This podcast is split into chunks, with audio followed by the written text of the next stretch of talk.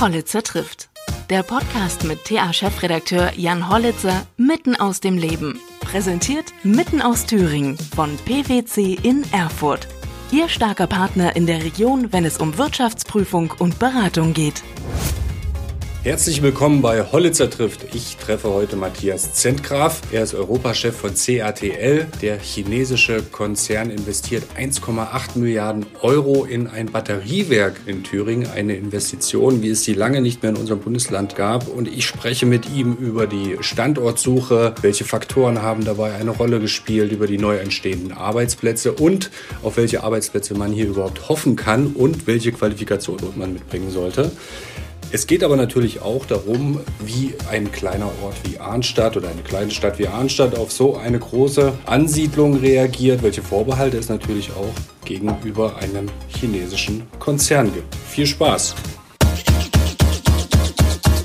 Die Investition von CATL, sagt man eigentlich Kattel oder Kettel oder? CATL. Weil die meisten sagen, glaube ich, immer Kattel, ne? Die meisten sagen Kattel, ja. Weil die Investition. Aber auch schon C-Atel gehört. War auch eine neue Variante. Aber CATL ist Klingt eigentlich. fast wie Seattle. Ja, ja. Ähm, die hat ja schon für Furore gesorgt hier. Also so eine Investition, ich glaube, Wirtschaftsminister Tiefensee sagte, eine der größten in den letzten zehn Jahren. ja. Aber da war die Gesamtsumme, glaube ich, noch gar nicht bekannt, ne? die 1,8 Milliarden, die jetzt im Raum stehen. Bis zu 1,8 Milliarden bis Mitte dieser Dekade ist es jetzt, ne? also 2025. Das haben wir letztes Jahr im Juni haben wir das kommuniziert. Und ursprünglich waren es mal 260 Millionen, als wir das im, die Entscheidung getroffen hatten im Juli 2018. Ne? Und ähm, das hing natürlich auch äh, mit der Entwicklung oder auch mit der Anforderung an die Elektromobilität und dann damit zusammenhängt an die Erfüllung der CO2-Ziele und der Nachfrage dann zusammen direkt. Ja, also Elektromobilität finde ich ja, das ist ja ein so komplexes Thema. CO2-Ziele auf der einen Seite, aber die Rohstoffgewinnung auf der anderen Seite, ähm, die noch, ja, werden ja auch Ressourcen vernichtet, die man eigentlich an anderer Stelle auch noch braucht. Also es- ist noch nicht, glaube ich, so das, äh, das sauberste, wo man eigentlich hinkommen will. Und, Ja. Hängt viel mit der Kommunikation und mit dem, mit dem, ja, wie tief man da, wie tief man da reingeht und wie tief man das betrachtet. Natürlich Rohstoffe, die müssen gewonnen werden. Dazu brauchen wir auch Primärenergie, um die halt eben aus dem, aus dem Erdreich zu fördern und dann später aufzubereiten. ne. Was jetzt die lokale emissionsfreie Emission, äh, Emission anbetrifft im, in der Mobilität, ist halt der Elektroauto äh, das günstigste im Vergleich zu einem konventionellen Verbrenner oder auch zu anderen Antriebsarten. Ne? Aber wir haben es ja jetzt erlebt mit einer Thüringer Firma auch, die da involviert war.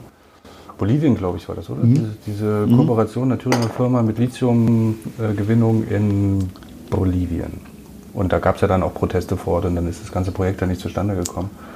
Gut, das ging ja, soweit ich weiß, war ähnlich dann in Chile, glaub, äh, in Chile, glaube ich, äh, diese, diese Ausbringung und den Ressourceneinsatz, um dieses Lithium aus, den, aus dem Erdreich im Prinzip an die, an die Oberfläche zu fördern. Ist jetzt ein bisschen technokratisch ausgedrückt, also Wasser, ne? Man Wasser, braucht ja, ja, unheimlich ja. viel Wasser und legt im Prinzip die Genau. Bevölkerung trocken. Ja. Das wurde da berichtet, ja. Und äh, ich meine, gut, umsonst ist das nicht. Ne? Die Rohstoffe, die muss man fördern und äh, für, diese, für diese Technologien. Und äh, bedingen auch einen Ressourceneinsatz. Wir haben ja noch ein anderes Thema, das sind ja diese seltene oder die Valuable Raw Materials, wie wir sie nennen. Ne? Das Lithium, das äh, hatten es schon genannt, dann den, das Kobalt und äh, Nickel und Mangan.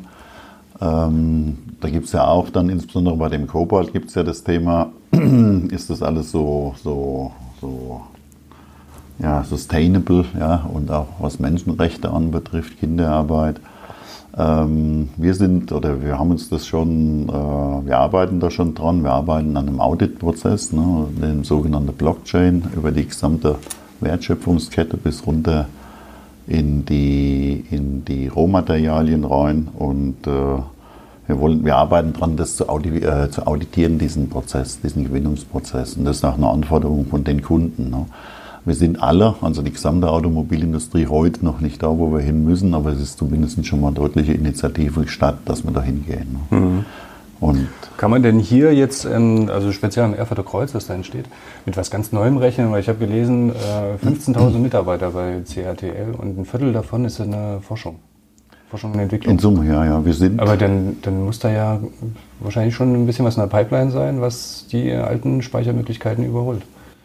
Na gut, es gibt bei der Lithium-Ionen diese Technologie, die wir hier im Erfurter Kreuz äh, produzieren werden. Das ist im Prinzip die führende, aktuell führende Technologie. Mhm. Was heißt das führend äh, im Hinblick auf ähm, äh, Energiedichte oder Speicherfähigkeit? für die Automotive-Anwendung. Es kam ja immer wieder, es gibt was Besseres, Solid mhm. State. Mhm. Da arbeiten wir auch dran, oder die Kollegen, äh, von denen Sie eben genannt haben, in, in RD. Aber das ist noch nicht äh, einsatzfähig mhm. okay. ja, für automobile Anwendungen. Was heißt das automobile Anwendung? Ist, so ein Auto soll ja bei minus 30 Grad oder plus 60 Grad Außentemperatur halt eben funktionieren. Und wenn man einen gewissen äh, Betrag an Geld dafür ausgibt, um das Auto zu kaufen, soll es auch eine gewisse Lebensdauer erfüllen unter den Einsatzbedingungen. So wie heute ein konventionelles Fahrzeug. So, und das funktioniert am Laborplatz der Solid State. Aber diese Nickel-Cobalt-Manganis-Technologie, das ist momentan die beste, die halt eben für die Automotive-Anwendung im Großserienmaßstab produzieren und einsetzen können. Und die werden auch noch die nächsten Jahre erhalten bleiben. Wir gehen jetzt davon aus, und das ist im Prinzip auch die Sicht der Industrie, dass äh, eine neue Speichertechnologie nicht vor Ende dieser Dekade in der Großserie ihren Einsatz finden wird. Ne? Also Solid State. Fahren Sie elektrisch? Noch nicht. Noch nicht. Das hängt ja auch immer damit zusammen, wie lange dann äh, so ein Vertrag für so ein Dienstfahrzeug läuft. Und ich muss mir auch, muss ich ehrlich sagen, ich habe ein Fahrpensum, wo ich morgens von München äh, ja, nach Norddeutschland zu einem Kunden fahre, dann nochmal schnell rüber nach Erfurt und dann am Abend runter nach Stuttgart. Das schaffe ich momentan, äh, könnte ich das noch nicht mit dem reinen Elektroauto schaffen. Da ja. bräuchten Sie mehrere. Da bräuchte ich mehrere, ja. Aber dann äh, haben Sie ja relativ viele Kilometer im Jahr auch, oder? Ich habe jetzt ein Fahrzeug in einem Jahr, habe ich glaube ich irgendwas um die 70 oder 80.000 Kilometer drauf gefahren. Bin dann so viel unterwegs. Aha, wann machen Sie Ihre Termine, also im Auto? Alles Telefonkonferenzen? Ja, ja, ja auch. Ne? Also es sind viele Kundentermine. Ne? Unsere Hauptkundenschaft sind natürlich die Automobilhersteller und äh, da muss man halt eben dann auch vor Ort äh, präsent sein und dann mhm. Gespräche dann mit Teilnehmern führen. Mhm. Für wen soll hier hauptsächlich produziert werden? Ja, los geht's. Das ist ja kommuniziert, der erste Kunde. Ähm, das wird für den bayerischen Automobilhersteller sein, die ersten Lieferungen. Und äh, das war von Anfang an die Planung. Äh, wir planen Ende 2021, Anfang 2022 mit der Produktion und dann der Auslieferung. Und zwischenzeitlich sind natürlich noch äh, zwei Sachen mit dazugekommen, weitere Kunden die im Prinzip nachfolgend dann äh, die Produktion startet und beliefert werden. Und wir haben auch Süddeutschland? Ich frage jetzt nur wegen des Standorts, ne? weil da hätte man sich ja gleich auch ein bisschen südlicher an. Nee, nee, das können. war da, da können wir nachher nochmal drüber sprechen. Also mhm. der Standort ist schon äh, hoch geschätzt von unserer Automobilkundschaft. Ja. Mittlerweile auch die, die nicht in Deutschland sitzen. Äh, die hatten natürlich mal gesagt, nee, nee, als wir in der Evaluierungsphase waren, nee, nee, das Werk, euer Werk muss in, in Frankreich liegen, am besten in Versailles.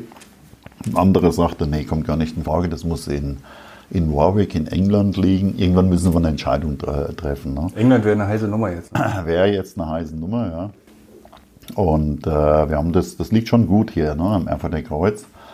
Und äh, wie gesagt, dann werden weitere Kunden dann halt eben dazukommen im Laufe der Jahre. Und so wird es dann sukzessive hochrampen. Was neu ist, das war damals zum Entscheidungszeitpunkt noch nicht klar. Wir haben ja letztes Jahr haben wir ja die Lokalitäten der, der, der Firma SolarWorld übernehmen können. Und das haben wir jetzt in unsere Planung mit eingearbeitet. Ne?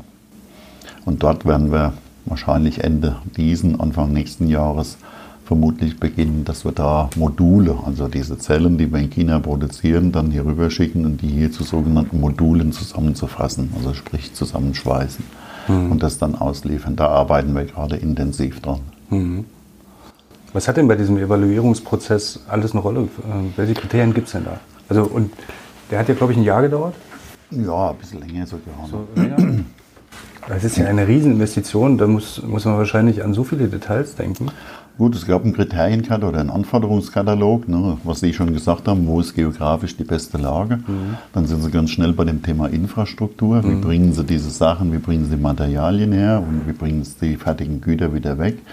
Äh, und jetzt hier bei der Lithium-Ionen-Zellproduktion oder bei der Elektromobilität, das haben wir damals schon mit berücksichtigt. Mittlerweile ist es schon State of the Art, ist auch die Verfügbarkeit von Renewable Energy. Und das war hier in Thüringen äh, war das damals schon äh, deutlich weiter fortgeschritten als in anderen europäischen Übersetzen Sie, das, übersetzen Sie das nochmal kurz? Also die übersetzen, übersetzt heißt es, hier haben wir heute schon jetzt äh, 40 Prozent erneuerbare Energien in dem, in dem Stromnetz. Mhm. Und unser Ziel ist natürlich, unsere Produkte mit 100 Prozent zu, äh, herzustellen. Kohle oder Kohlestrom oder Atomstrom, das haben wir von Anfang an versucht zu vermeiden. Mhm. So, und ähm, Präferenz vor zwei, drei Jahren war nicht äh, Thüringen, war auch nicht Westeuropa, war eher Osteuropa. Ja. Und das war mit ein Kriterium, ne? warum wir auch nach Osteuropa zu dem Zeitpunkt da nicht gegangen sind, weil da halt eben 80 Prozent Kohle- und Atomstrom äh, äh, im Netz ist. Aber das ist ja ein ist da CATL in China auch eine Ausnahme? Weil die haben ja dort noch unheimlich viel. Ja, das ist Kohle, das äh, ne? hatte ich auch gedacht, bis ich bei CATL angefangen habe. Ähm, muss aber dann sagen, habe ziemlich schnell gelernt, dass äh, insbesondere in China die chinesischen Unternehmen da immer mehr Fokus auf Renewable Energy legen. Ne? Also man sieht da immer öfter dann so, so Windkraftanlagen, die, die werden auch deutlich mehr. Solar ist sehr äh, weit verbreitet. Natürlich der prozentuale Anteil an dem Gesamtverbrauch in China, der ist natürlich deutlich geringer noch. Wir haben jetzt Ende letzten Jahres eine Entscheidung getroffen für ein weiteres Werk in China. Mhm. Und dort war das Hauptausschlagkriterium äh, eben die Verfügbarkeit von äh, erneuerbarer Energie. Wie wird man denn Europachef eines chinesischen Unternehmens? Ja, tüchtig arbeiten. Ja. Ja, wie wird man das? Wie, wie sind denn die äh, Chinesen oder CATL auf Sie aufmerksam geworden? Oh, das ist eine lange Geschichte. Die uns das war eigentlich, interessiert. Ja, das war, das war ja, Mund-zu-Mund-Propaganda. Wie kam das? Kam eigentlich über einen Kunden, also einen Kunden von CATL, die mich kannten. Und ich habe ja über 30 Jahre arbeite ich jetzt in der Automobilzulieferei und äh, die letzten seit 15 Jahren bin ich unten in München, habe da mit einem ortsansässigen äh, Automobilhersteller für einen anderen Lieferant sehr eng zusammengearbeitet. Äh, bin Ortsansässig heißt BMW. Ja, ja. ja. Und ähm, von einem anderen Lieferanten aus, also von, von Continental, habe ich immer gearbeitet. Gut, dann wollte ich irgendwann mal was anderes machen und dann kam ich irgendwie 2012 dazu, dass ich dort weggegangen bin zu einem Wettbewerber von CATL habe aber ziemlich schnell auch ein asiatisches Unternehmen, den Namen Das war dann, nicht. nur um kurz einzusagen, das erste Mal, dass Sie dann Richtung Elektromobilität gewechselt ja, sind, ne? 2012, ja. Da haben meine Leute da, die... Blutet da nicht so ein bisschen das Herz als Maschinenbauingenieur? Oder? Ja, ja, auf jeden Fall, ja. Und äh, meine Leute haben mir dann gesagt, also das gehört an mir, was machst du denn da, Telefone? Da habe ich gesagt, nein, Batterien. Batterien für Telefone, nein, für Elektroautos. Und viele haben mich dann schon entsetzt angeschaut und haben gesagt, bist du dir eigentlich sicher, dass du jetzt da die richtige Entscheidung getroffen hast. Das wird ja nie was mit den Elektroautos. Ne? Und da habe ich mir selbst schon mal die Frage gestellt, ob das so richtig war. Ja. Und damals zu dem Zeitpunkt. Gut, äh, mir war aber schnell klar, dass in dem Unternehmen, in dem ich da gearbeitet habe, das, äh, das war relativ äh, schnell klar, da, hm, da wirst du nie ein Teil der Familie und wollte dann eigentlich weg nach zwei, drei Jahren und hat auch schon angefangen zu suchen, so ein schönes deutsches Unternehmen, wo ich mich dann bis zur Rente ausruhen kann. Ja und verstecken kann. Und Wie alt sind Sie? Ich bin jetzt noch 56, ja. Also habe noch ein paar Jahre. Das wäre noch weit gewesen. Das wäre noch weit gewesen, genau, ja. Und dann kam jemand von diesem bayerischen Kunden, hat mir dann was von CATL erzählt. Na, da habe ich gesagt, was ist denn das? Ja, das ist so eine Batteriefirma aus China. Ich sage, das ist das gleiche wie da, wo ich jetzt bin. Nee. Ja doch, die sind, nee, die sind viel Liebe und hörte das mal an. Und dann habe ich gesagt, nee, komm, geh, geh mal, ja, nee, komm mal, ja. Und dann saß ich mal mit diesem CFO, der war dann in München mal, und war mal chinesisch essen und da, ah, Matthias, der Hälfte kam zu Ningda. Ich sagte, Ningda, ja. Und äh, also gut, und nächstes Mal, wenn ich von Asien zurückfliege, fliege ich mal über Ningde nach Hause. Habe ich erstmal geguckt, wo ist denn überhaupt Ningde? Ja? Ich war zwar schon viel in China, aber Ningde, da war ich noch nicht. Ne? Ja, da gibt es ja auch Millionen Städte, die haben wir noch nie gehört. Ne? Ja, ja, ja. Und ähm, ach, da ist Ningde. Also gut, bin ich mal nach Ningde und äh, ja, da hatte ich dann abends am Vorabend im Hotel da in Ningde gesessen und habe gedacht, naja, das wird so eine so eine Brickwall Building wird es sein ne? und kam dann am nächsten Morgen dann zum damals zu dem CATL und da habe ich das erste Mal da gestanden und habe ich gedacht, was ist das denn jetzt hier? Ja? Und alles neu und äh, groß angelegt. also Brickwall heißt ein Backsteingebäude ja, so erwartet, älteres, ja. ja, so was Altes und dann war es auf einmal genau, total ja, futuristisch. Genau, ja. Und äh, das erste, was ich dann gemacht hatte, bin durch die Reihen gegangen und habe geschaut, wie die Mitarbeiter vor ihrem Computer sitzen. Ist das eine etwas angespannte Atmosphäre oder ist das mehr locker? Weil das Lockere war ein Zeichen für Kreativität. Ne? Also war mehr locker. Ja, und dann saß ich dann äh, im Laufe des ersten Gesprächs da bei diesem, bei diesem Founder von CATL, dem Dr. Robin Singh. Ne? Und äh, er hat mir das dann so erzählt und so hin und her. Und ich habe mir gedacht, das ist doch nie im Leben Chinese, das ist doch irgendwie amerikanisch, äh, redet doch so. Ne? Und dem so eine Art hat mir sehr gut gefallen, ne? weil der halt eben auch, das ist ein Macher. Ne? Und äh, der hat da gebrannt für die Technologie. Und äh, ja, dann haben sie mir ein Angebot unterbreitet und da habe ich gedacht, okay, was hast du jetzt zu verlieren, wenn das nichts wird oder wenn das genau das gleiche ist wie in der aktuellen Position, dass du maximal ein halbes Jahr verloren probierst das mal. Ja gut, das war Anfang 2015, im Oktober, wie gesagt, hatte ich dann angefangen. Nach zwei Jahren wurde ich zum Europachef. Ja, damals war das natürlich dann, ging es im Prinzip hauptsächlich um die Akquisition der, der großen Aufträge von den europäischen Automobilherstellern und die Positionierung des Unternehmens. Das lief wohl recht gut. Und ja gut, da hatten Sie ja dann auch äh, ein gutes Netzwerk, auf das genau, Sie aufbauen ja. Hatten, ne? ja. Und äh, ja, wie gesagt, und dann ging das darum, da ich die, bin ich zu einem schwäbischen Automobilhersteller gesagt, da habe ich gesagt, guck mal hier, jetzt bin ich da zu, bei CATL, kriege ich jetzt endlich mal einen Auftrag von dir für Batterien. Und da sagte der zu mir, na, wenn du ja immer mit so einem Fünfer anfährst, dann wird das nie was. Da habe ich gesagt, okay, dann kaufe ich mir eine E-Klasse, wird es dann was? Ja, äh, wo ist denn euer europäisches Werk? Und da habe ich gesagt, ja, wo ist denn jetzt der große Auftrag, ne, der das rechtfertigt? Ne? So ging das immer ein bisschen hinher. Auch schon ähm, übers Land dort? Also das Wirtschaftsministerium oder irgendwie? Nee, nee, das war direkt jetzt. Ne? Und, und das, das, hat da, wegen, ja. ich frage jetzt wegen des Standorts, ne? Ja. Ob der ja. auch darum gebuhlt hat, dass sich CATL dort äh, niederlässt oder so? Ja gut, die haben natürlich auch dann, ne, dann, dann, ähm, dann gesagt, wo ist denn jetzt der europäische Standort? Ne? Mhm. Und äh, wir hatten mehrere in der Auswahl ne? und die Präferenz Anfang 2018 lag eindeutig nicht äh, jetzt hier auf Thüringen. Ne? Sondern aus was weiß ich, äh, Lohnkosten und weiteren Faktoren ähm, lag die mehr im Osten von Europa. Und, äh, Wo denn Rumänien oder so? Ähm, ja, in der Richtung. Ungarn war Ungarn. im mhm. Prinzip der präferierte Standort. Mhm. Ja, und da bin ich dann, das hat mir natürlich nicht gepasst. Ne? Dann saß ich hier da in, in, in, München, ist mein Office. Da hätten Sie jetzt ein, ein paar mehr Kilometer noch. Ja, ja. Dann saß ich da unten und wenn ich dann mit, was weiß ich, in China drüben war, dann habe ich zum Beispiel von einer Kollegin, die in China sitzt, die hat mir dann ganz toll erzählt, ah Matthias, letzte Woche war eine Delegation aus Ungarn hier und der eine, das war ja so ein netter junger Mann.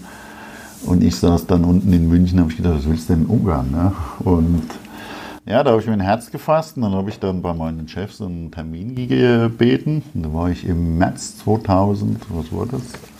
18 war ich dann drüben in, in, in Ningde. Und dann habe ich meine Chefs gefragt, oder meinen Chef habe gesagt, ja, das akzeptiere ich ja, dass er da jetzt hingeht, aber ich, was willst du denn da? Dann guckt er mich an und sagt, ja, erstens mal sind wir unsere Wettbewerber und du bist der MeToo. Ja, willst du das? Äh, ja, und dann habe ich gesagt, ah, weiß ja, was empfiehlst du denn? Ja, mehr in Richtung Westen, ne? also nach Westeuropa. Ah, Leberkost. Dann habe ich gesagt, ja gut, ich würde dann nicht diese Produktionslinie da hinstellen, die mhm. du heute hier stehen hast, wo Lohnkosten in China günstig sind, sondern würde eine vollautomatisierte oder höchstautomatisierte Linie. Ne? Das müssen wir machen. Ne? Das ist Automobilindustrie das da hinstellen. Also es gibt noch weitere Vorteile. Wir haben ein politisch sicheres System hier in Deutschland im Vergleich zu anderen osteuropäischen Staaten. Wir haben die Verfügbarkeit, wie vorhin genannt, von erneuerbarer Energie. Das Thema wird sehr wichtig werden. Das wusste ich zwar damals auch noch nicht so im Detail, aber mittlerweile brauchen sie mit mit, äh, mit äh, für die Technologie war, das ist schon in den Anforderungen drin von unseren Kunden, dass halt eben 100% erneuerbare Energie verwendet wird, um diese Produkte herzustellen. Und äh, noch weitere Faktoren. Ne? ja, und dann war der zweite Tag, hatten wir noch ein Meeting und dann bin ich wieder weg und dann war im Prinzip dann die Entscheidung, dann schon getroffen. Und im Juli hatten wir dann, dann ging ich noch mal, nee, dann habe ich noch gesagt, selbst die Bundesregierung, die, die würde das begrüßen, wenn der CATL sein Engagement in Deutschland tätigen würde für die wichtige Technologie. Und die wären sogar bereit, dich zu, äh, dich zu empfangen, habe ich meinem Chef gesagt, im Kanzleramt.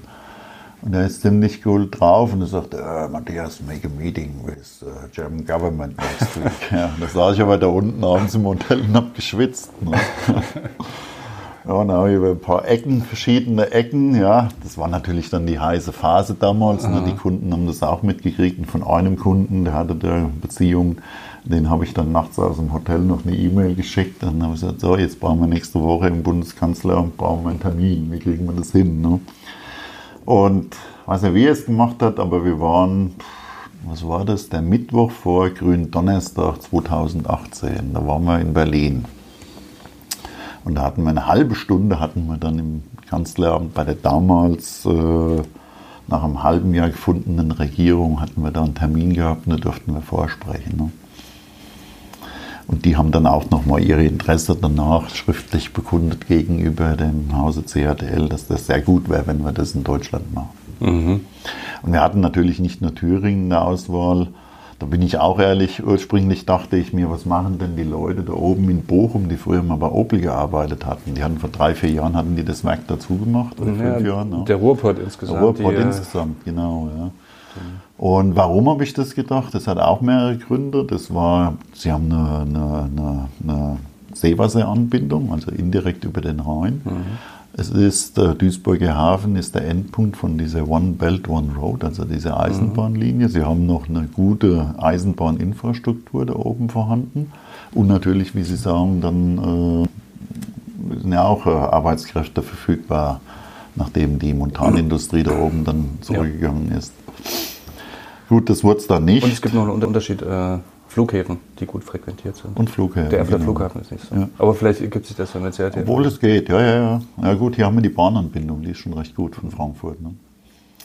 Gut, und das läuft ja dann auch da wie hier in Thüringen. Die haben auch so Entwicklungsgesellschaften. Ne? Und die hatten dann eine Fläche angeboten, haben gesagt, da unten im Duisburger Hafen oder das, das, das ehemals Werk von, von Opel in Bochum. Das war aber schon zur Hälfte vergeben. Das war zu klein, was dann übrig war. Und in der Größenordnung, wo wir gesucht haben, also in Richtung 100 Hektar, da war jetzt an dem Duisburger Gelände war da nichts verfügbar. Und da hatten die uns eine andere Fläche angeboten, die war aber sagen wir mal, von der geografischen Lage war die nicht so interessant. Ne? In Belgien war ich auch noch gewesen, die Holländer kamen dann auch noch, dann die Sachsen waren auch da. Da haben wir aber gesagt, na gut, wenn der Bosch jetzt hier ein Halbleiterwerk baut, ja, dann bleiben nicht mehr viele Leute übrig, die dann noch zu uns kommen können. Ne? Arbeitskräfte bei uns, also die Arbeitslosigkeit ist ja auch nicht sehr hoch, das ist ja fast, fast mhm. Jetzt. Auch wenn wir noch nicht auf dem gleichen Lohnniveau sind. Ne? Das ist, ich, immer die verdienen so mehr hier. Ne? Um die 80 Prozent. Ja, ja. Hier? Ja. Ja, ja, ist klar. genau. Ähm, da ist ja auch noch ein weiter Weg zu gehen. Aber äh, Arbeitskräfte, Verfügbar, Verfügbarkeit von Arbeitskräften war das in der Evaluierung irgendwie so klar, ja, dass es hier so viele gibt, die da arbeiten könnten? Oder äh, man tritt ja, ja gut, Konkurrenz mit den anderen, die sich hier schon angesiedelt haben am Erfurter Kreuz? Ja, ja.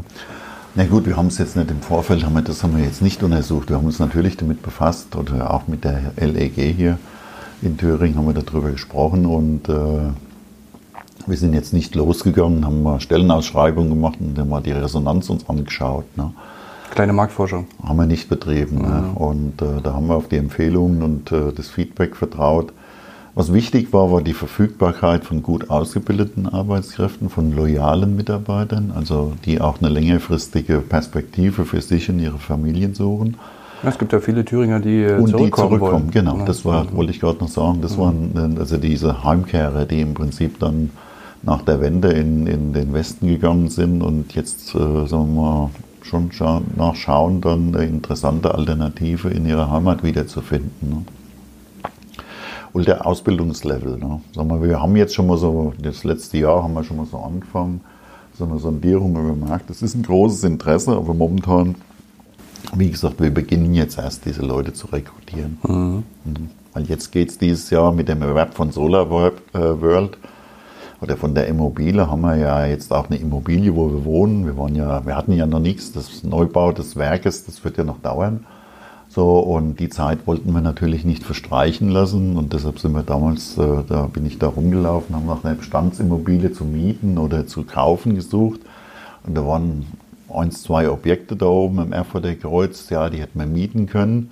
Aber so heimlich habe ich da immer Richtung diese, diese Ex-Solar World Immobilie da geschielt. Ne? Und meine Chefs, die wussten das vor einem, ja, vor einem Jahr auch noch nicht, dass sie das unbedingt haben wollen, möchten. Ne? Ja, und dafür haben Sie dann gesorgt? Da haben wir dann dafür gesorgt, genau. Ja, ja war so gewesen. Ne? Und dann hatte ich auch zum ersten Mal gemacht. waren, waren die schon mal hier?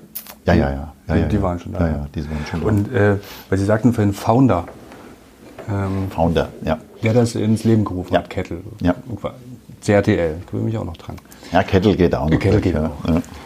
Äh, das ist für den dann Risikokapital gewesen? Also kann man sich den vorstellen wie Elon Musk, so ein Visionär oder? Ja, von ein, gutes, ein guter Vergleich, ne? so in die Richtung geht einfach es. nur, wenn man sich jetzt dafür entscheidet, vielleicht man ist wirklich auf der, hat die Überlegung, kommt zurück nach Thüringen, was erwartet mich da für eine Unternehmensphilosophie?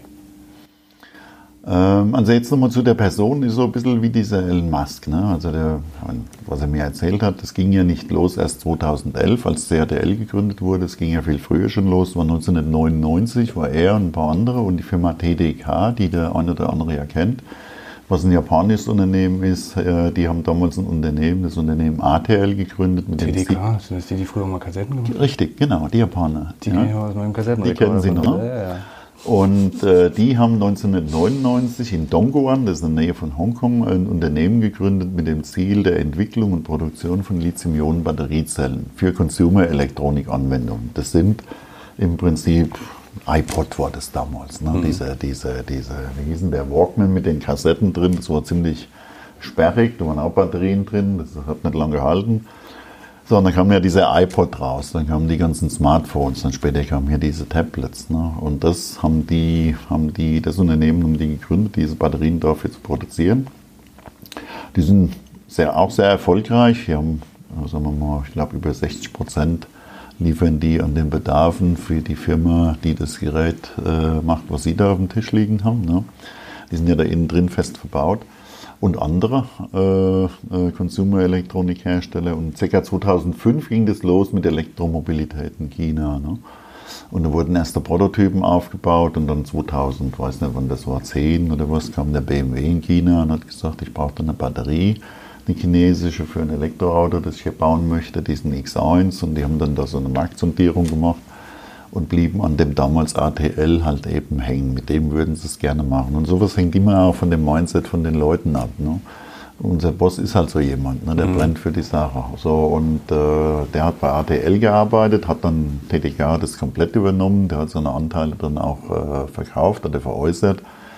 Und er hat mir mal erzählt, er hätte damals mit Anfang 40, hätte, oder wann das war, wie alt der war, der, der hat sein ganzes Leben, das ganze Geld, was er damals schon hatte, nicht mehr ausgeben können. Aber der kann nicht aufhören. Ne? Der brennt für die Sache. Und der hat dann, sagen wir mal, das Thema CATL dann mitgegründet. Mhm. Und ähm, ja, das ist unser bester Techniker. Ne? Der hat dann, was weiß ich, der kennt sich auch in der Technik sehr gut aus. Oder hat es da mit initiiert und auch ein sehr guter Geschäftsmann. Ne? Und der trifft auch am Ende vom Tag die Entscheidung. Ne? Kann er alleine entscheiden? Das ist wahrscheinlich eine Frage, die, die immer auch, kommt. Also ja. Ja, wir sind ja eine AG, wahrscheinlich völlig auch ohne staatliche Einflussnahme ja. und das kommt wahrscheinlich auch auf die Frage. Ja, die Frage kommt auch auf, die kann ich Ihnen aber nicht beantworten, ne? weil jeder sagt ja, die wissen es natürlich besser, oh, China, redet ja immer der Staat mit. Ob das so ist, weiß ich nicht. Ich weiß nur, wir sind seit Mitte Juni 2018 sind wir an der Shenzhen Stock Exchange mhm. und wir sind ein börsengelistetes Unternehmen. Jetzt hier ein Europäer kann momentan da keine Aktien kaufen, aber die Leute in China, die können da Aktien kaufen. Mhm. Wie weit jetzt die, die, staatliche Einfluss, ob da ein direkter staatlicher Einfluss ist, das kann ich Ihnen nicht beantworten. Ne? Aber man muss halt eben sagen, es gibt ungefähr 80 oder 90 Batteriezellhersteller in China. Äh, warum hat es denn jetzt der CRDL geschafft? Ja, ja mir geht es auch vor allem darum, wenn man so ein Visionär ist, vielleicht mhm. man hat eine große Idee, ob man das dann wirklich auch so ganz frei entscheiden entwickeln kann. Wenn, wenn das so ist, ist es natürlich auch, mhm. auch großartig, wenn der Vergleich auch passt mit, mit Elon Musk. Und ja. Dann können sich die Leute also hier auf welche Unternehmensphilosophie einstellen? Ja, äh, Mache. Mache. Flache Hierarchien oder gibt es äh, starke Hierarchien? Wie ist das? Flache Hierarchien. Mhm. Ja, ja, doch. Also im Vergleich zu anderen, zu, zu, zu europäischen oder deutschen großen Unternehmen. Ja. Mittlerweile sind wir, glaube ich, wie viel sind wir? 25.000 CATL, ne? 2011 gegründet. Ne? Und äh, die meisten sind natürlich noch nicht in Erfurt, ja, die sind drüben in Asien. Wir haben in Ningde, das ist das Headquarter, da bauen wir, glaube ich, momentan an dem dritten Werk, also mhm. Werk in, in Ningde.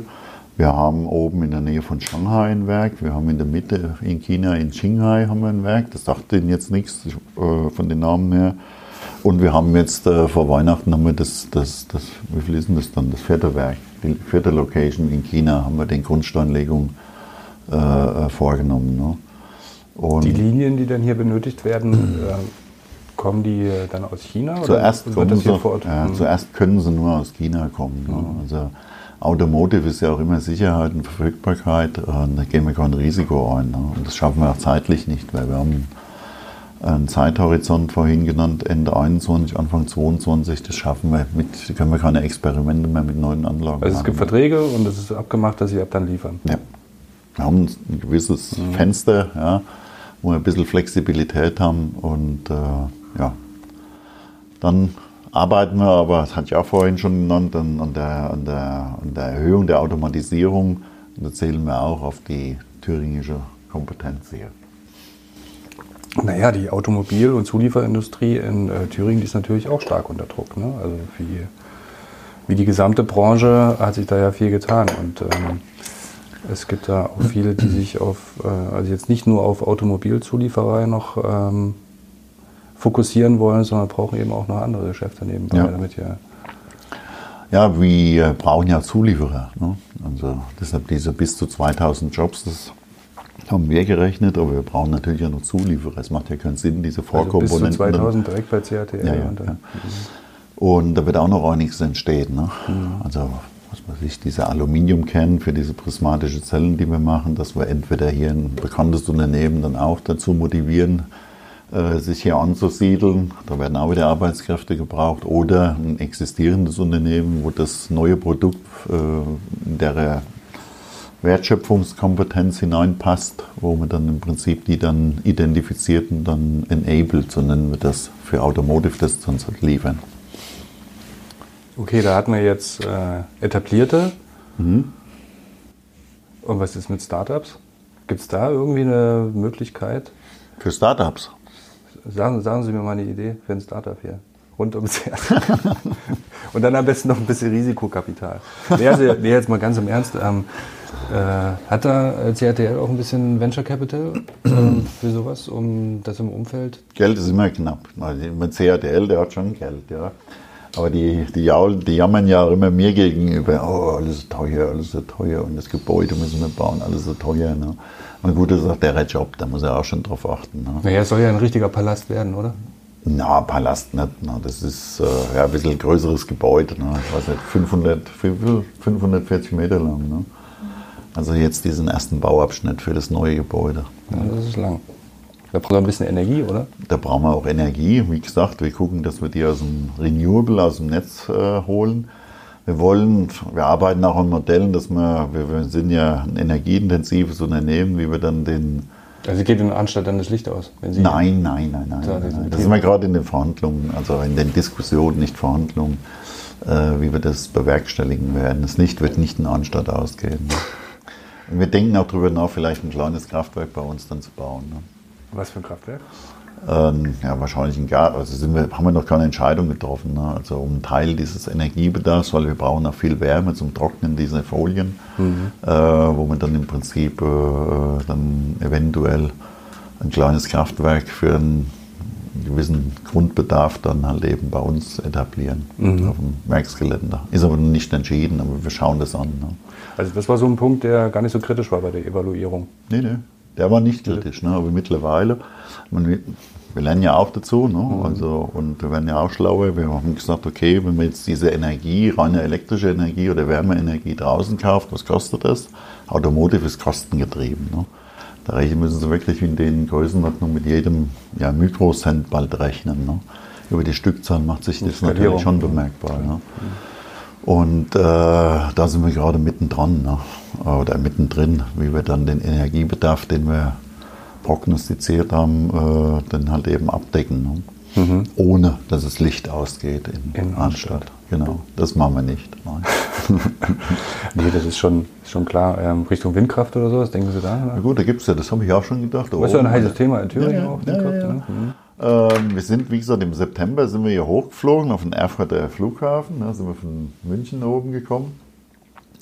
Und ich habe meinen Chef in München gesehen, du wirst sehen, je weiter wir nördlich kommen, nach, nach, nach Richtung Erfurt, umso mehr Windparks wirst du da sehen. Da haben immer aus dem Fenster geguckt während dem Fliegen. Ne?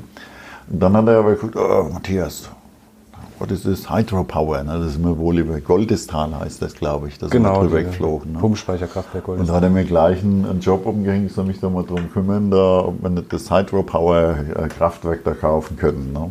wegen Renewable Energy. Ne? Und dann hat er natürlich auch die Windparks gesehen und oben an der, wie heißt die, Ausfahrt, Autobahnausfahrt, da stehen, glaube ich, haben sie gezählt, elf Windräder. Nur damit jetzt hier kein falscher Eindruck aufkommt. Also ihr, kauft, ihr kauft Goldestal? Oder? Nein, nein, nein, nein, nein. Das ist ja. ein Pumpspeicherkraftwerk. Ne? Also wenn es ein Flusskraftwerk wäre, dann, dann wäre es schon ein bisschen anders. Aber Pumpspeicher ist ja im Prinzip ein Energiespeicher. Ne? Ist ja kein so kontinuierlicher Zulauf. So, und, äh, aber Windkraft, das wäre schon interessant. Also ist hochinteressant. Ne? Mhm. Oder auch Solar. Ne? Ja, ist bei uns ein bisschen politisch aufgeladen gerade. Ja. Da wird über Flächen im Wald diskutiert, die es überhaupt nicht gibt, zum Beispiel. Also ähm, Windkraft im Thüringer Wald ja. ähm, gibt es im Prinzip nicht. Es gibt, glaube ich, zwei oder drei Windräder oder sowas. Und es war sogar ein, ein äh, Landtagswahlkampfthema. Ja. Äh, aber in der Fläche gibt es natürlich Möglichkeiten. Ich glaube, man muss auch ein bisschen, so, so habe ich jetzt mal angefangen, man muss ein bisschen auf dieses EU-Netz erweitern. Ne? Vielleicht kann man irgendwo in der Nordsee halt eben grünen Strom kaufen, den ins Netz einspeisen und dafür äh, in Thüringen halt eben anderen Strom entnehmen. In der Summe müsste sich das ja aufwiegen. Das ist ja auch so ein. Äh also nicht mit Credits. Ich habe jetzt bewusst nicht gesagt, ich kaufe, wie das der Tesla macht. Der verkauft seine Credits an GM, damit der viele, viele große Autos bauen kann. Das ist auch in Amerika wird das gemacht. Das meinte ich jetzt nicht, also schon real, ne? also den, die, den, den, den grünen Strom erzeugen. Jetzt wird es wahrscheinlich Windkraft in Thüringen wird ein bisschen schwieriger, Solarpark wird äh, auch nicht so einfach. Ja. So Hydropower, das ist nur begrenzt verfügbar, ja, das ist schon ausgeschöpft. Zu Spitzenzeiten dann. Und, ähm, aber dass man halt irgendwo anders, der halt eben Renewable Strom erzeugt, den in das europäische oder deutsche äh, Netz einspeist und dafür halt eben dann den Strom woanders draußen nimmt. Ne? Und in der Gesamtbetrachtung macht das dann schon Sinn. In der Gesamtbetrachtung, das ja. ist ja auch so ein Mythos, wenn jemand sagt, er, er bezieht nur grünen Strom, das geht ja gar nicht, ne? Oder? Bitte? Entschuldigung, ich wollte gerade. Ja, ja, nee. Ja. ja nicht, dass ihr verdursten. Ähm, grünen Strom entnehmen kann man ja gar nicht, ne? Das ist ja immer ein Mix. Ja. Aber man, deswegen sage ich jetzt so. Yellow Strom oder Blue Strom. In der Gesamtbetrachtung ist es natürlich Gesamtbetrachtung richtig. ist ja. richtig. Ne? Ja, aber wenn jetzt jemand sagt, ähm, ich aus meiner Dose kommt nur grüner Strom. Ja, das, ich bin ja jetzt auch schon etwas älteres, etwas älteres Semester und früher, als die Atomstrombewegung da war, ja, in den 80ern, und da haben wir in dem drüben waren ja viele Demonstrationen zu meiner Jugendzeit. Mhm. Ne? Keine Wiederaufbereitungsanlage und Biblis. Und da haben wir damals so mehr als Gag in der Studienzeit haben wir uns den Astrosperma überlegt. Ne? Und äh, was ist das denn? Ein Atomstrom-Spermakneten, ne? den sie im Prinzip, der sperrt das Atomstrom rauskommt. Das geht physisch nicht. Sie können das ja nicht identifizieren. Ja. Ne? Und so ähnlich wäre das Aber jetzt ich glaube, es gibt Menschen, die glauben an sowas und würden das sogar kaufen. Das ist ein die, ja, glaube ich auch. Die, ja. die, die Aluhüte aufsetzen. Ja. Könnte sein. Ja. Wer ist Ihnen denn in Thüringen äh, besonders in Erinnerung geblieben zu Zeiten der Evaluierung und der Entscheidungsfindung dann? Hm. Angefangen bei dem die LEG und der Herr Tiefensee. Ja. Die waren höchst engagiert mhm. nicht nachgelassen. Mhm. Positiv gemeint jetzt. Mhm. Ne? Und auch heute, selbst zwei Jahre nach der Entscheidung, wir genießen einen ja, sehr professionellen und, und, und sustainable Support von der LEG. Ne? Die begleiten uns also und drücken da auch immer, dass es weitergeht. Ne? Warum muss man drücken? Oder wo muss nee, man drücken? Ich meine, die, die pochen da drauf, dass es weitergeht oder helfen, wenn wir irgendwo rankommen. Das, das meine ich. Gibt es am ja. Erfurter Kreuz irgendwie noch? Nee, nee, nee, nee, nee. Nicht. Na, die organisieren Termine, mhm. was weiß ich. Man will auch mit den Bürgermeistern reden von den angrenzenden Gemeinden. Wir haben vorhin diskutiert, es gibt viel Aufmerksamkeit aus der Öffentlichkeit. Ne? Mhm. Das muss auch gemanagt werden. Wir sind dran, äh, das war auch von Anfang an, war das ja äh, ein Punkt, dass wir halt eben diese diese Batterien halt eben nicht unbedingt mit dem LKW abtransportieren, weil LKWs auf den Autobahnen, die haben wir, ich habe jetzt nichts gegen LKWs, aber es sind halt schon zu viele und es passt nicht so recht zu dieser, zu dieser Technologie, sondern dass wir das halt eben CO2-optimiert mit der Eisenbahn dann fahren. Da waren wir ganz schnell an, an einen Punkt, dann legen wir uns einen eigenen Bahnanschluss auf das Werk. Das ist ja heute nicht mehr so, so, so populär. Ne? Es wird aber jetzt immer populärer. Früher war das gang und gäbe. Ja? Ja, siehe Opel Eisenach und so weiter. Ja, ja. und äh, da sind wir so Sachen, wo es dann mit der Bahn zusammengeht. Steht ja da, haben sie einen Artikel. Ja, ja, genau. Das ist der Güterbahnhof da. Ja, genau. Das ist ja auch eine gute Sache. Ne? Das ist jetzt momentan die populärste äh, oder in der finalen Entscheidung äh, die, die, die beste Lösung, dass wir den vorhandenen Bahnhof in Arnstadt eben dann ja, ich sage jetzt mal so locker aufpimpen ne? Und äh, den dann benutzen. Ne? Und wir gucken aber auch, dann, das sind ein paar, das sind ein paar Wohnblocks gegenüber, also das muss dann schon, nachts soll da nichts gemacht werden. Ne? Das muss man schon berücksichtigen. Das ist immer viel mit Image vor Ort verbunden dann, ne? Genau. Da können so Kleinigkeiten dann ja. sich direkt auf das Gesamtkonzept auswirken. Ja, da kommunizieren wir halt eben möglichst früh und da hilft die LEG mit den Kontakten mit den Lokalen halt eben immens. Ne? Die wissen genau, mit mhm. wem man reden muss. Die haben auch das Kunden und äh, das Ohr an, dem, äh, an der Bevölkerung. Die, die haben so einen Frühindikator, da müssten wir mal was kommunizieren oder hier mal, mal einen Termin machen, mit denen mal reden. Ne? Und da muss ich sagen, die haben da die ganze Zeit über und jetzt auch noch haben die äh, auch mit ihrem Minister oben dran, äh, dem ist das ein ganz wichtiges Anliegen. Ne? Und der, der Support, der reißt da nicht ab. Ne? Wenn äh, Sie damals bei der Standortsuche von so viel, also es wurde ja gebuhlt dann direkt um Ihre Ansiedlung, ne? ähm, gab es dann hier besonders viele Subventionen im Gegensatz nee, zu anderen Standorten? Nee, nee. So viel Subventionen haben wir das gar nicht. Hm.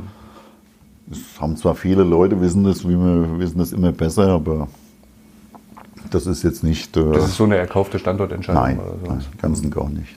Auch was den Quadratmeterpreis anbetrifft. Ah. Da gab es noch günstigere. Ne? Ja, es, es, hat sich ja auch entwickelt in den letzten Jahren, dadurch, dass es ja. wirklich so zentral ist, wie das ICE, äh, den ICE-Knotenpunkt jetzt hier haben. War auch ein Thema, ne? Ist es ähm, natürlich eine wirklich sehr interessante ja. und. Äh, sind zwei Stunden vom Frankfurter Flughafen sind sie hier, ne? Ja, 1,40 Berlin, ne? So, Von München sind es zweieinhalb Stunden zweieinhalb ICE, Stunden, ne? Ja. Das schafft man nicht mit dem Auto. Mit dem Auto schaffen, ich habe das jetzt schon öfters probiert. Jedenfalls ja. nicht Flens, Flensburg-konform. zweieinhalb Stunden schaffe ich nicht. Ne?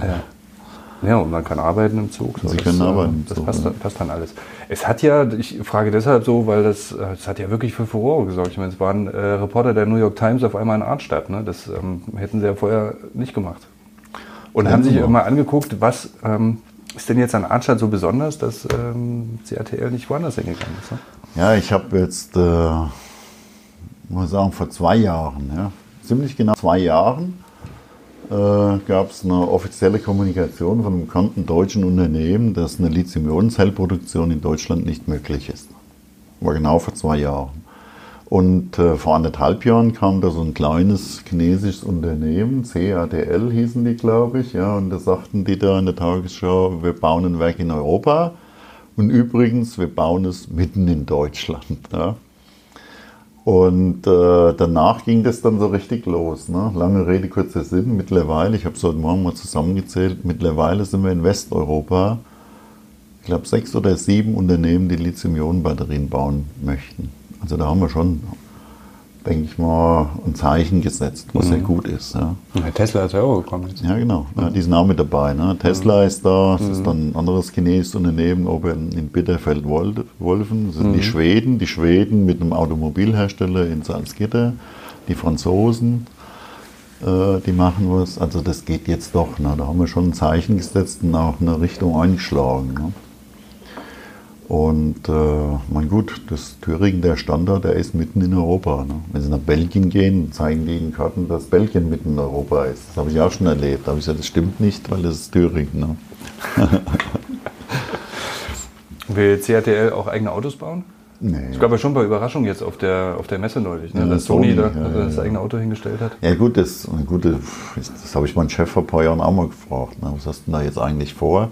Weil wir hatten, das ist ja offiziell, wir haben, was weiß ich, vor zwei Jahren, zweieinhalb Jahren haben wir 20 Prozent oder 22 Prozent äh, an dem Unternehmen Valmet Automotive. Das ist ein finnischer ja, Lohnfertiger, der baut äh, momentan äh, Fahrzeuge für den Mercedes. Und da habe ich gesagt, was willst du denn, was will denn damit? Ne? Willst du irgendwann mal Autos bauen? Ne? Und, äh, aber bis jetzt äh, haben wir da nicht. Wenn wir jetzt anfangen würden, Autos ba zu bauen, dann wären wir direkt dann äh, im Wettbewerb zu unserer Hauptkundschaft. Ne? Also kann ich mir nicht vorstellen. Ne? Klar, das natürlich. Das wäre ungeschickt. Also, Man müsste es ja geheim machen. ja. Oder mit einem anderen Logo. Würden wir eins von unseren Wettbewerbern draufschreiben. Wie weit ist denn die Evaluierung Ihrer eigenen Standortentscheidung vorangeschritten? Meine eigenen Standorte. In Bezug auf äh, Niederlassungen in Thüringen? Ich finde es, also ja gut, da bin ich nicht äh, ganz alleine. Ich meine, gut, ich bin ansässig unten in München. Aber ich gucke schon mit einem offenen Auge jetzt mal so links und rechts. Landschaftlich ist das, ich komme ja nicht aus Bayern. Ne? Also ich bin ja Exil-Hesse in Bayern. Ich gehe einfach mal davon aus, dass Sie hier auch ähm, Ja. irgendwie eine Wohnung oder irgendwas. Ja, momentan mache ich das oder? noch mit Hotels, weil es halt eben, äh, bin ja faul, das gebe ich ja auch zu. Ja. Da kann man mal abends kommen, morgens gehen. Aber bei Wohnungen, so eine, die Zeit wird halt schon immer mehr. Ne? Wenn sie da wissen, dass sie hier dann das und das haben, dann das wäre dann schon praktischer, ne? muss ich schon sagen. Also noch mitten im Evaluierungsprozess. Mittendrin, ja, ja. Und so einen kleinen Favorit schon? Nee. Landschaftlich haben Sie gerade. Landschaftlich sehr schön. Kleiner Favorit. Ja, Thüringen auf jeden Fall. Ne? Erfurt ist, ist klasse. Waren wir gestern Abend, waren wir mit den Kollegen äh, nochmal essen. Äh, Weimar ist auch nicht schlecht. Thüringer Wald, Arnstadt ist auch nicht schlecht. Ne? Und auf wann wir so erleben wollen. Viel Zeit ist ja momentan nicht. Ne? So für Nebenbei-Aktivitäten. Von daher muss es dann schon immer, also gerade wenn man wenig Zeit hat, äh, ja genau passen. Ne? Also Genau. entweder ist der Mensch, der dann Grün und Ruhe um sich rum braucht, oder der nochmal, der direkt in die Altstadt zieht, um abends noch den Rotwein zu trinken. Und, ja. Das kann man auch im Garten. Das Kann man auch im Garten, Das geht auch im Garten. Herr Zentgraf, ich bedanke mich vielmals für die, für die Zeit und für das Gespräch. War wirklich äh, hochinteressant und kann Ihnen nur und uns für Thüringen natürlich auch den äh, maximalen Erfolg wünschen. Ja, vielen Dank für die Einladung. Ja, war ein sehr interessantes Gespräch und äh, jetzt sehen wir zu, dass wir uns wieder zurück an die Arbeit machen. Ja. Und es wäre toll, wenn viele Thüringer zurückkommen, die das jetzt hören. Ja, die kriegen wir auch noch. Die kriegen wir auch noch. Vielen Dank. Danke.